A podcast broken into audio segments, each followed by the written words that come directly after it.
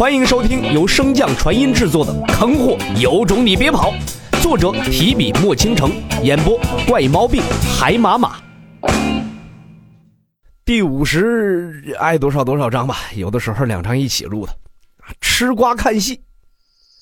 随着月光洒落，秘境中的第一个夜晚降临。看着严阵的所在已经距离不远，令牌再次震动。洛尘扫了一眼，新的第十名上榜。暴露了行踪，吴心柔排名十，矿石数量十七。洛尘略一犹豫，便根据令牌所展现的路径，向着武心柔所在飞去。毕竟这武王的面子还是要给的嘛。两人所在相距不远，只一个时辰，洛尘便见到了丛林中交战的双方。吴心柔此时已经聚集了数位神武国的参赛之人，对付几个筑基巅峰自然不在话下。一番乱战之下，来打劫武心柔的数人已经被淘汰了大半了，剩下两位见势不妙，欲要逃离。可惜这两人选的路线不怎么样，被洛尘阴了个正着。见到这巨石后，还有人躲藏，武心柔等人也是一愣，随即喝道：“你是何人？”“师姐，是我。”洛尘回应一声，身上的气息稍稍显露，随即凝眉看向吴心柔。师姐将矿石都放在自己身上有些不妥，这样会将自己的位置一直暴露在众人的眼下的。吴心柔点头回道：“我是想借助这个方法，先将神武国之人聚集起来。”洛尘闻言一愣，原来如此，怪不得叶童早早的便将自己的位置暴露，原来他是想把神宫之人先聚集到一起，将我们淘汰出去。自己这独行侠到底还是有很多方面欠考虑了。随后看向吴心柔。师姐，你们可有所准备？阵法陷阱有没有布置？阵法师到现在并没有来找我们。洛尘皱眉道：“这秘境之广，难以想象。我布下阵法，在此等一晚。若是明早再无神武国之人前来，那我们到时便分散矿石，降低自身的影响，低调行事。”嗯，就依师弟所说，需要我怎么配合，尽管开口。洛尘环顾四周，巨树林立，碎石遍地。倒是一个好的伏击之地，随即安排众人的任务。洛尘的实力，神武国之人在道场都领教过，众人对他极为信服。接下来的工作也进展顺利。陷阱布置在一处山洞的周围，小脑斧和武心柔待在山洞之中做诱饵，其余人则是埋伏在周围控制着陷阱。一直未曾有人出现，上半夜就在众人的蛰伏中悄然流逝了。潮湿，夜幕愈发的浓厚，月亮也躲进了云层之后。丛林中，一个身材魁梧的男子朝着吴心柔所在的山洞飞速奔去。洛尘的神识自山顶弥漫，看清来人，心中涌上一抹喜意。这魁梧的男子正是吴心柔身边的护卫棒槌。随着棒槌的接近，他的动作也被洛尘尽收于眼。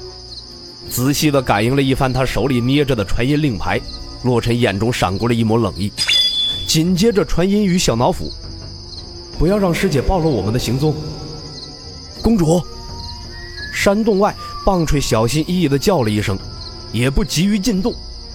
吴心柔惊喜的声音自山洞中响起：“进来吧。”棒槌闻言，手上一道流光打入传音令牌，紧接着。将其收入储物戒指，大步朝着洞中行去。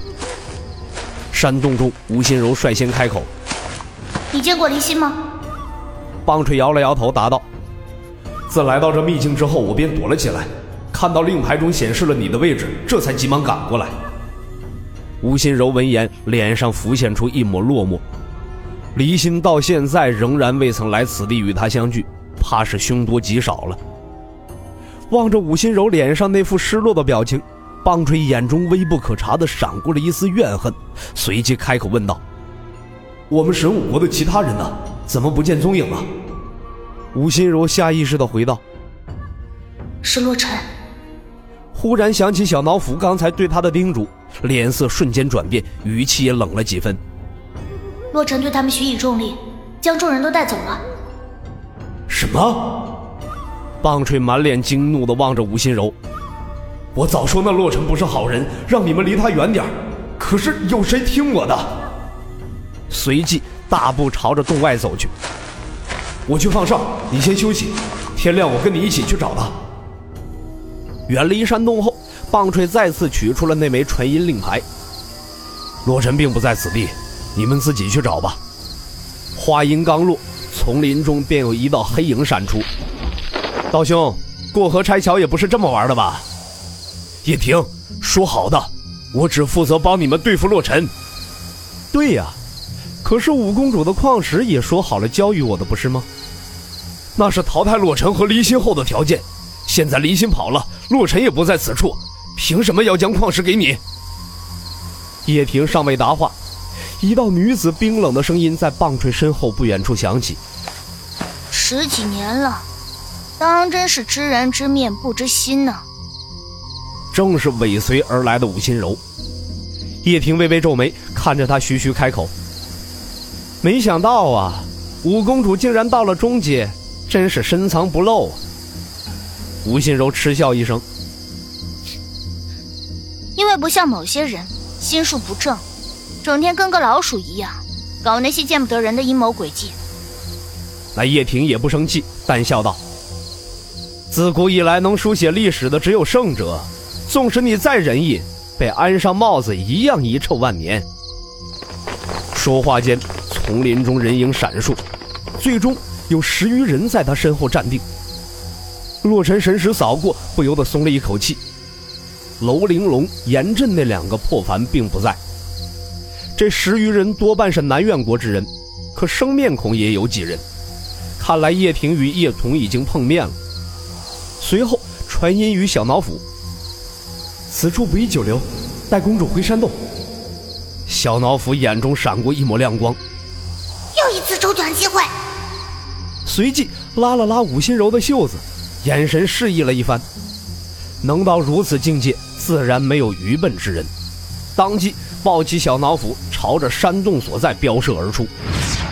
棒槌则是留在原地，脸上的表情不断变换。公主知道了自己和叶婷有所勾结，以后想回神武国已是不可能了。而且今日公主独自一人面对上叶婷十余人，必败无疑，那就休怪她……嗯，叶公子，还请收下我。棒槌朝着叶婷躬身行礼，叶婷嘴角微翘，笑道：“我只收狗，有节气之人我可养不起啊。”闻言，棒槌双膝落地，重重的磕了一个响头：“以后我就是您的一条狗。”叶婷不再答话，看向那飞遁的身影，对着众人吩咐了一声：“尽量活捉，把令牌夺走，他便无法在结束前出这个秘境了。”到时候也让你们尝尝公主的滋味。本集播讲完毕，感谢您的收听。如果喜欢，可以点击订阅哦，关注本账号还有更多好听的内容。还不快动动你的手指头！